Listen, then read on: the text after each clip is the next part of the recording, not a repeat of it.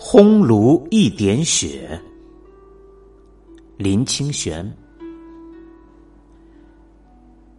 从前有一位持戒僧，一生坚守戒律。有一天夜里在野外走，突然踏到东西，觉得有破裂的声音。这位僧人心想：糟糕了，莫非是踏到一只怀孕的蛤蟆吗？不想还好，一想心中又惊又悔。晚上睡觉的时候，他梦见一大堆蛤蟆来向他讨命，整夜惊怖畏惧，不能安稳。好不容易挨到天亮，他立刻跑去昨夜踩死蛤蟆的地方，没有看见蛤蟆，却见到一条破裂的茄子。僧人当下移情顿息，才知道三界无法唯心所造，光是外在的守戒是不够的，应该反观自心修行。这是龙门佛眼禅师讲给弟子听的故事。接着，他给这个故事下了个结论：假如夜间踏着时，唯物是蛤蟆。唯物是老茄，若是蛤蟆，天小看是老茄；若是老茄，天未晓时，又有蛤蟆索命，还断得吗？山僧视为诸人断看，蛤蟆情不脱，茄上犹存，要得无茄解，日午打黄昏。好一个日午打黄昏！因为即使第二天天亮时看到茄子，也无法证明昨夜踏到的不是蛤蟆。到底是路上的茄子为真，还是梦中的蛤蟆为真？如果不脱除对蛤蟆的移情，或执着于茄子的存在，要想得到解脱，就像正午和黄昏打架，是不可能的。蛤蟆与茄子的故事提供了我们两个层次的思考：一是不论遇到任何外在变迁，反观自心是最重要的。若不能解开心的葛藤，则想蛤蟆就梦蛤蟆，见茄子则执茄子，都会成为修行的障碍。因此，要从心做起。二是。表现了禅宗当下即事的精神，这一刻的把握，这一刻的悟，才是最重要的。不要落入上一刻的纠缠，不要在倒悔中过日子。万一真的踩到蛤蟆，也要当下忏悔回向，当下承担，否则如何得到真正的清净呢？关于反观自心。佛眼禅师还做过一个比喻，说有一个人鼻头粘了一点粪，他起先不知道，闻到臭味时以为自己的衣服臭，嗅了嗅衣服果然臭，他就换了新衣服，但不管他拿到什么东西，都以为是他拿的东西臭，不知道臭在自己的鼻子上。后来遇到一个有智慧的人，告诉他，臭在鼻上。他先是不信，试试用清水洗了鼻子，立即全无臭气，再嗅一切东西，也都不臭了。这是禅宗有名的鼻头着粪。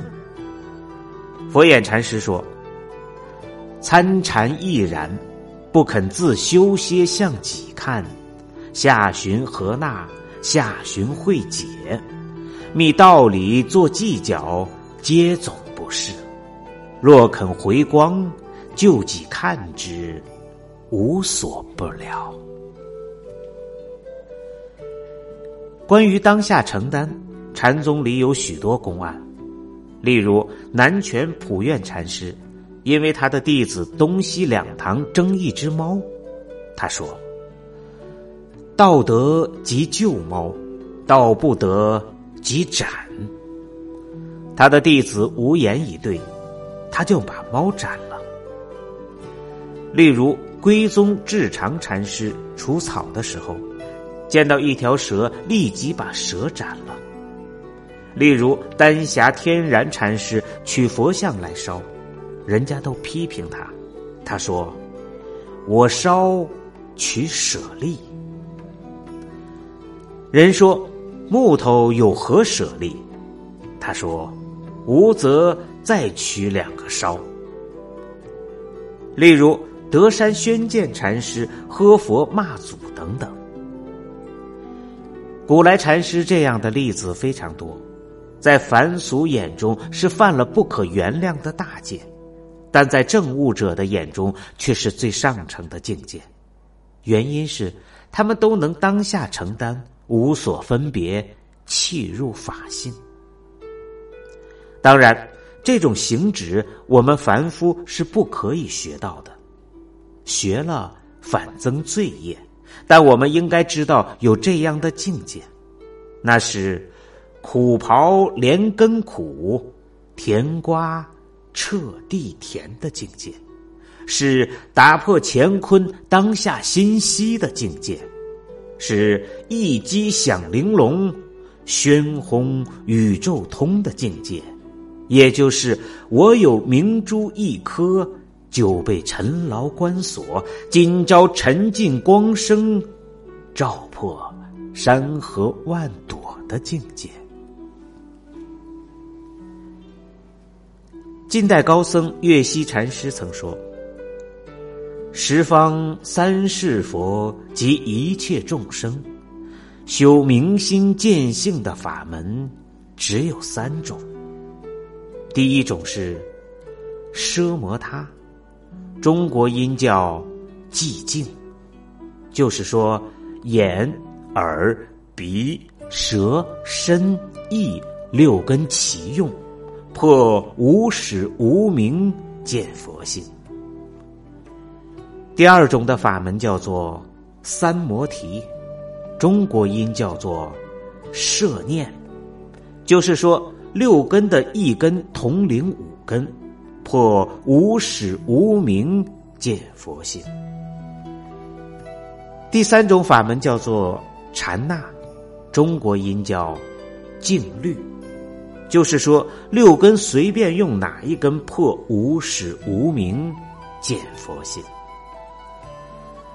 不管我们用寂静、摄念或静虑来明心见性，都具有反观自心、当下承担的精神。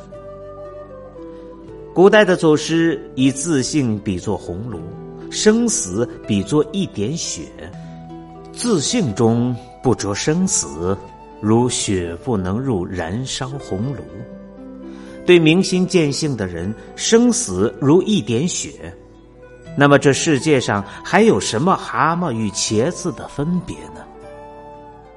问题是，在这转动纷扰的世界，能寂静摄念静虑来面对自我的，又有几人呢？佛经上说：“三界无安。”譬如火宅，对禅者而言，火宅不在三界，而在自心。心的纷乱、纠缠、煎熬、燃烧，才是一切不安的根本。而三界的安顿，也是心的安顿罢了。